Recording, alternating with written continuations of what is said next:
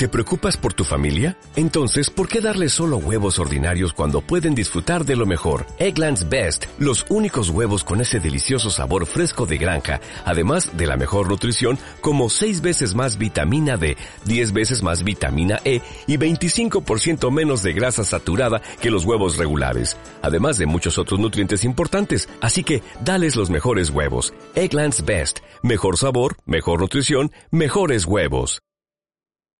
¿Necesitas un despacho de abogados especializado en derecho civil o en derecho de familia? ¿O tal vez en divorcios, herencia, reclamaciones de paternidad, suspensión de pagos o desahucios? García Yerrait Abogados es lo que buscas. Contacta con nosotros. Somos un equipo jurídico con una larga trayectoria como bufete y contamos con un equipo de abogados altamente cualificado. Pide cita en el teléfono 91 561 45 84 o envíanos un email a consulta arroba abogadosgh.com Atención personalizada.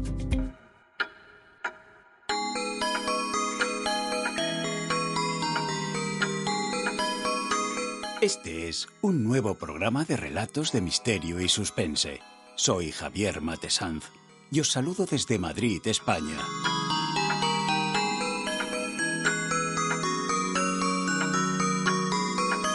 Baúl de Libros tiene el placer de ofreceros relatos de misterio y suspense. Hoy presentamos Mi crimen favorito, escrito por Ambrose Bierce, voz de Javier Matesanz.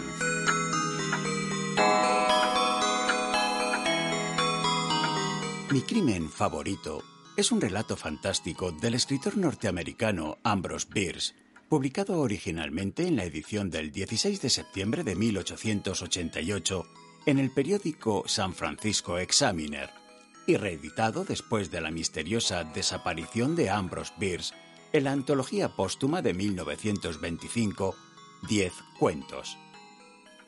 Mi crimen favorito narra el testimonio de un asesino, tema verdaderamente complejo y hasta exiguo para la ironía, pero ideal para un cuento de Ambrose Bierce, especialista en motivos escabrosos, y que además de satirizar sobre la situación del sospechoso, se burla magníficamente de las burocráticas normas del proceso judicial.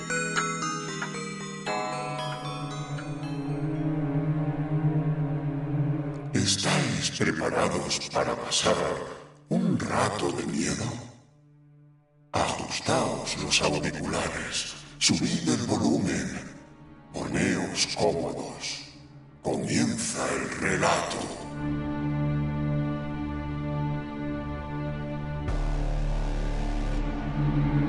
Después de haber asesinado a mi madre, fui arrestado y tuve que hacer frente a un juicio que duraría siete años. El juez del Tribunal de Absolución, al encomendar al jurado su tarea, señaló que mi crimen era uno de los más espantosos que le había tocado resolver en su vida. En ese momento mi abogado se levantó y dijo, Con la venia de su señoría, los crímenes son horribles o agradables solo cuando se los compara. Si usted conociera los detalles del anterior asesinato de mi cliente, el de su tío, aparecería en su último delito una cierta compasión y consideración filial hacia los sentimientos de la víctima. De la espantosa crueldad que acompaña al primer crimen no podía deducirse, si se quería ser consecuente, más que un veredicto de culpabilidad. De no haber sido porque el magistrado presidente del tribunal dirigía una compañía de seguros que aceptaba pólizas contra el ahorcamiento una de las cuales había sido suscrita por mi cliente. No sé de qué otra manera decente podría haber sido absuelto. Si su señoría fuera tan amable de escuchar, a título de ilustración y asesoramiento, el relato de los hechos, mi desdichado cliente accedería a exponerlos bajo juramento, a pesar del gran dolor que le causa. El fiscal intervino. Protesto, su señoría. Tal declaración sería considerada como prueba testimonial estas ya han sido cerradas. El relato del acusado debía haber sido expuesto hace tres años, en la primavera de 1881. De acuerdo con el procedimiento, dijo el juez, tiene usted toda la razón. y en un tribunal de impugnaciones y detalles técnicos el fallo sería a su favor, pero no en uno de absolución. Por tanto, no se acepta la protesta. Entonces disiento, replicó el fiscal. No puede, continuó el juez. Debe tener en cuenta que para disentir primero ha de conseguir que este caso sea transferido al Tribunal de Disensiones, presentando una moción formal debidamente acompañada de declaraciones juradas. Le recuerdo que a su predecesor en el cargo le denegué una moción similar durante el primer año de este juicio. Oficial, tome juramento al acusado. Una vez cumplida esta formalidad habitual, hice mi declaración, tras lo cual el juez se sintió tan impresionado al ver la trivialidad del delito que se me imputaba, que no tuvo necesidad de buscar más circunstancias atenuantes y solicitó al jurado mi absolución. Después abandoné la sala con mi reputación limpia de toda mancha.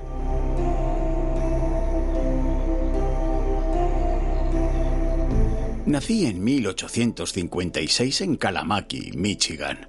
Mis padres, a uno de los cuales aún conservo, gracias a Dios, para consuelo de mis últimos años, eran personas honradas y cumplidoras. En 1867 nos trasladamos a California y nos establecimos cerca de Niger Heat, donde mi padre abrió un albergue para caminantes con el que prosperó más de lo que codiciosamente esperaba. Aunque era un hombre reservado y taciturno, su austeridad se ha relajado un poco con el paso de los años.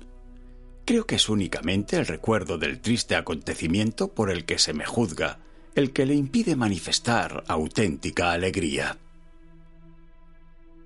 Cuatro años después de abrir aquel negocio, apareció un predicador ambulante que al no tener mejor forma que pagar su alojamiento nocturno, nos obsequió con un sermón de gran categoría. Inmediatamente mi padre envió a buscar a su hermano, el honorable William Ridley de Stockton, a quien cedió el albergue sin cobrarle nada por el traspaso ni por los útiles que en él había, esto es, un Winchester, una escopeta de cañones recortados y un conjunto de máscaras hechas con sacos de harina. Entonces nos mudamos a Ghost Rock y abrimos un salón de baile. Se llamaba El Organillo, Reposo de los Santos. El espectáculo comenzaba cada noche con una oración, y fue allí donde mi Santa Madre se ganó, por su gracia en el baile, el sobrenombre de la Morsa Saltarina. En el otoño de 1875 tomé la diligencia en Ghost Rock para ir a Coyote, que está en el camino de Mahala. Iba con otros cuatro pasajeros. Tres millas más allá de Niger Heat, unos individuos, a los que identifiqué como tío William y sus dos hijos, nos asaltaron y al no encontrar nada en la saca del correo, decidieron registrarnos. Mi actuación fue de lo más honrosa. Me puse en fila con los demás, levanté las manos y me dejé robar 40 dólares y un reloj de oro. Nadie pudo sospechar por mi comportamiento que conocía a los caballeros que organizaban el espectáculo. Al cabo de unos días fui a Niger Heat a reclamar la devolución de lo robado. Mi tío y sus hijos me juraron que no sabían nada del asunto y aparentaron creer que habíamos sido mi padre y yo los que, con el ánimo de violar la buena fe por la que el comercio ha de registrarse, habíamos cometido el asalto.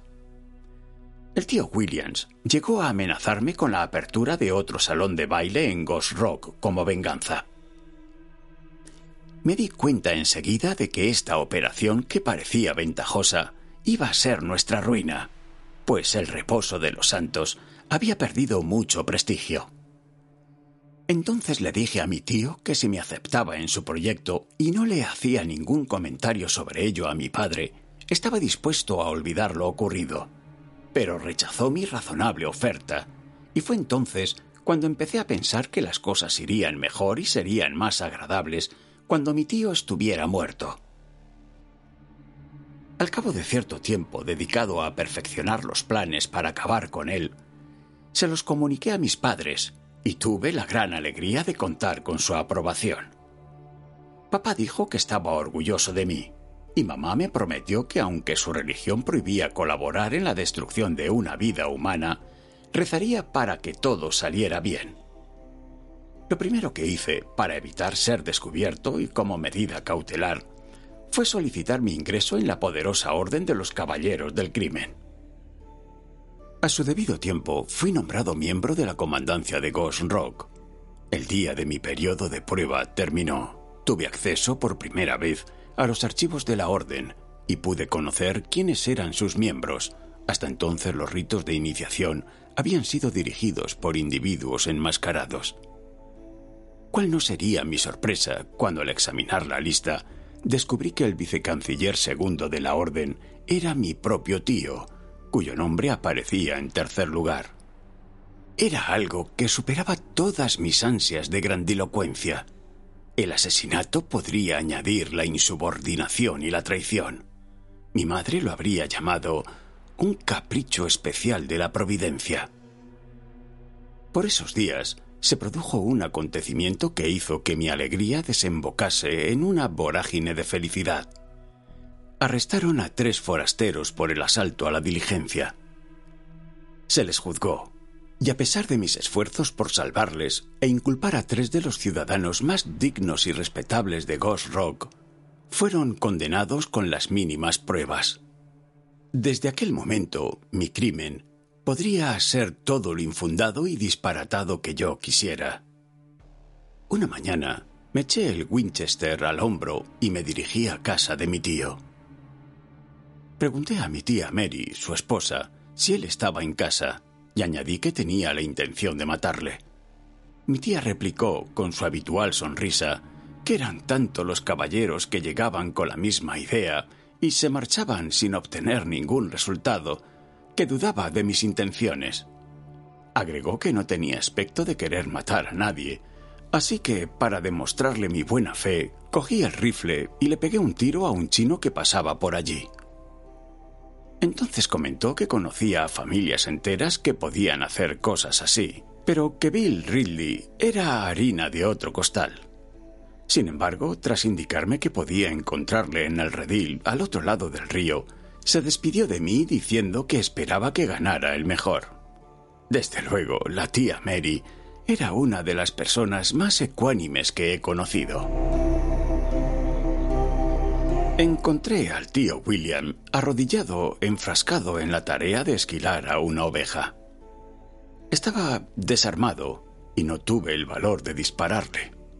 Me acerqué, le saludé amablemente y le sacudí un fuerte culatazo en la cabeza. Como suelo golpear bastante bien, le dejé tirado sobre un costado. Después se dio la vuelta, desentumeció los dedos y se encrespó. Antes de que recuperara la posesión de sus miembros, agarré el cuchillo que había estado utilizando y le corté los tendones. Como usted sabrá, cuando se rompe el tendón de Aquiles, el paciente ya no puede usar la pierna. Es como si no la tuviera. Bien, pues le corté los dos. Y cuando quiso recobrarse, estaba totalmente bajo mi voluntad. En cuanto se percató de la situación, dijo, Samuel, me tienes en tus manos y puedes permitirte ser generoso. Solo quiero pedirte una cosa.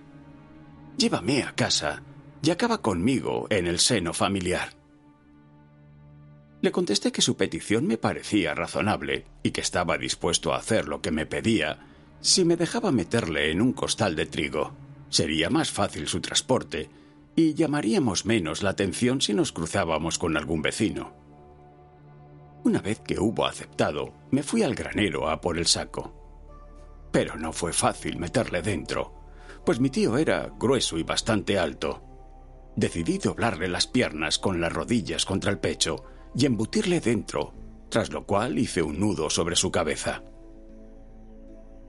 Aunque empleé todas mis fuerzas para llevarlo sobre la espalda, me resultaba bastante pesado. Fui dando trompicones hasta llegar a un columpio que unos niños habían colgado de la rama de un roble. Le puse encima y me senté sobre él a descansar. Al ver la cuerda se me ocurrió una feliz idea. Veinte minutos después, mi tío, aún en el saco, se balanceaba a merced del viento. Había bajado la cuerda y tras atar uno de sus extremos a la boca del saco, y pasar el otro por encima de la rama, levanté el fardo a una altura de unos cinco pies. Amarré el último cabo de nuevo en el saco y tuve el placer de ver a mi pariente convertido en un pesado y hermoso péndulo. No parecía muy consciente del cambio que había sufrido, aunque, para ser justo con su recuerdo, debo decir que no creo que me hubiera hecho perder mucho tiempo con sus vanas protestas. Mi tío tenía un carnero que era famoso en la región por sus dotes para la lucha. El animal estaba en un constante estado de indignación crónica.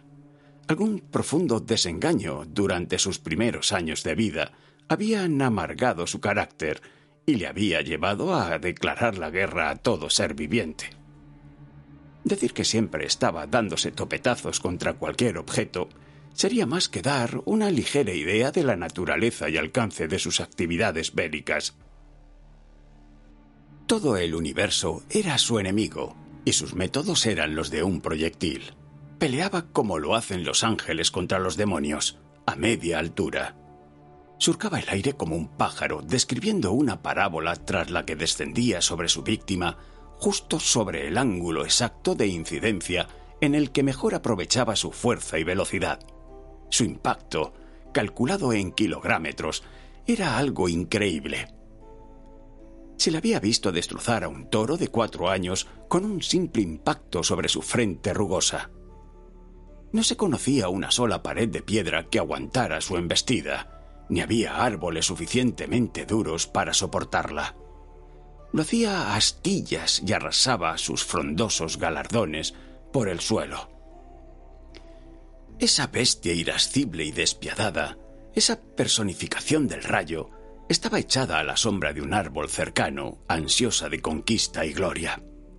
Y precisamente se me ocurrió colgar a su dueño tal y como lo he descrito, con la idea de citarla más adelante en el campo del honor.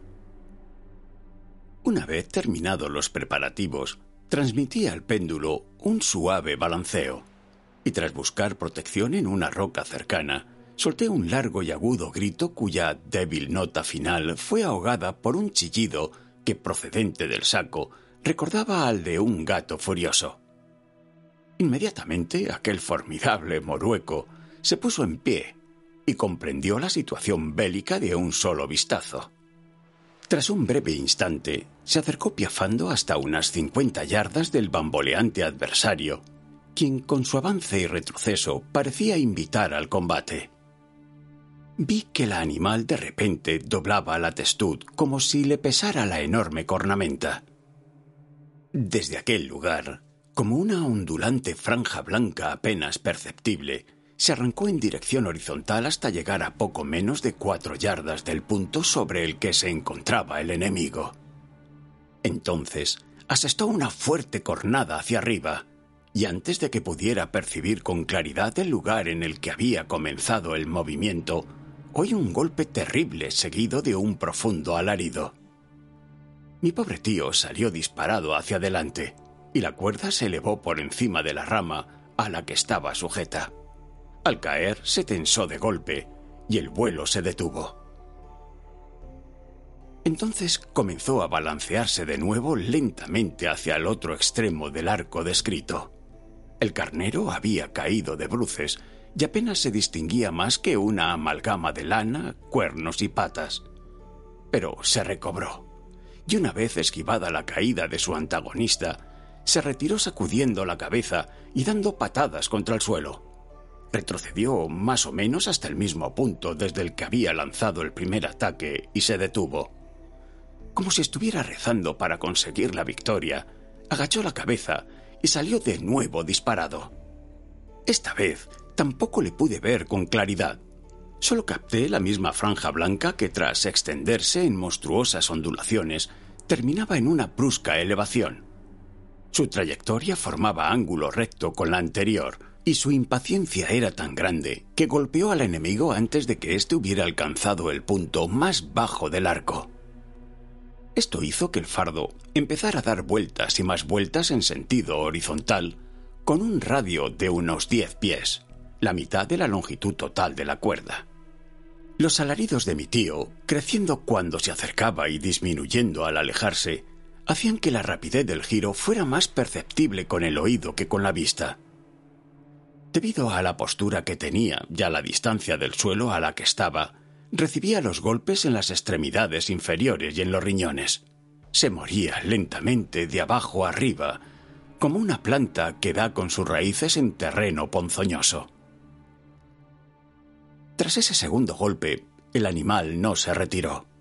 La fiebre de la batalla hervía en su corazón y su cerebro estaba ebrio de sangre. Como un púgil que llevado por la rabia olvida lo mejor de su destreza y lucha cuerpo a cuerpo, intentaba alcanzar con torpes saltos verticales al fugaz enemigo que le pasaba por encima. Aunque a veces conseguía golpearle débilmente, casi siempre acababa en el suelo, pues su ardor iba mal encauzado. Cuando empezaba a agotarse, los círculos que el fardo describía se estrecharon y la velocidad de giro se redujo. Todo ello unido al escaso trecho que había entre el saco y el suelo, hizo que su táctica produjera mejores resultados y se consiguiera una calidad de alarido superior. Yo disfrutaba con placer. De repente, como si hubieran tocado retirada, el carnero suspendió las hostilidades y se alejó resoplando. Arrancó unas cuantas briznas de hierba y las masticó lentamente. Parecía cansado del fragor de la batalla y decidido a cambiar la espada por el arado y a cultivar las artes de la paz. Desde el campo de la fama, avanzó con paso firme hasta una distancia de un cuarto de milla. Entonces, de espaldas al enemigo, se detuvo y continuó rumiando, medio dormido. Sin embargo, aprecié que de vez en cuando volvía ligeramente la cabeza, como si su apatía fuera más fingida que real. Mientras tanto, los gritos de tío William y sus movimientos habían disminuido. No se oían más que unos largos y débiles lamentos junto a los que aparecía mi nombre pronunciado en un tono suplicante que resultaba de lo más agradable. Evidentemente mi tío no tenía la menor idea de lo que ocurría y estaba aterrorizado. Ciertamente, cuando la muerte se acerca rodeada de misterio, resulta terrible. Poco a poco el balanceo fue reduciéndose hasta que se detuvo. Cuando me iba acercando al fardo para darle el golpe de gracia, sentí una sucesión de rápidos temblores que sacudían la tierra, algo así como un pequeño terremoto. Me volví hacia donde estaba el carnero y vi una nube de polvo que se aproximaba a una velocidad tan inusitada que resultaba alarmante. Como a unas treinta yardas se plantó bruscamente y me pareció ver que un enorme pájaro blanco se elevaba por los aires. Su ascenso fue tan suave, sencillo y regular que, admirado de su donaire, apenas pude captar su extraordinaria celeridad. Recuerdo que su movimiento era lento, intencionado. El morueco, que no era otro que él, se elevaba con una fuerza distinta a la de su propio ímpetu y parecía ser sostenido en el aire con una ternura y cuidado infinitos. Su ascensión producía un gran placer, igual que antes había resultado aterrador verle aproximarse por tierra. El noble animal surcaba los cielos con la cabeza entre las rodillas y las pezuñas inclinadas hacia atrás, como si fuera una garza en vertiginoso ascenso. A los cuarenta o cincuenta pies, según recuerdo con ternura, alcanzó su cenit y se quedó inmóvil por un instante. Entonces sesgó el cuerpo hacia adelante y sin variar la posición de sus miembros, salió disparado hacia abajo con una trayectoria cada vez más oblicua y una velocidad frenética. Pasó por encima de mí con el estruendo de una bala de cañón y golpeó a mi pobre tío exactamente en el centro de la cabeza. Tan espantoso fue el impacto que no solo le partió el cuello, sino que incluso la cuerda se rompió. El cuerpo del difunto se estrelló contra el suelo y fue deshecho por las cornadas del meteórico musmón. La sacudida detuvo todos los relojes entre Lone Han y Dutch Dan, y el profesor Davidson, que andaba por el lugar y era una autoridad en temas sísmicos, explicó que las vibraciones iban de norte a sudoeste. En resumen, creo que en lo que a atrocidad artística se refiere, El asesinato de tío Williams ha sido superado en muy contadas ocasiones.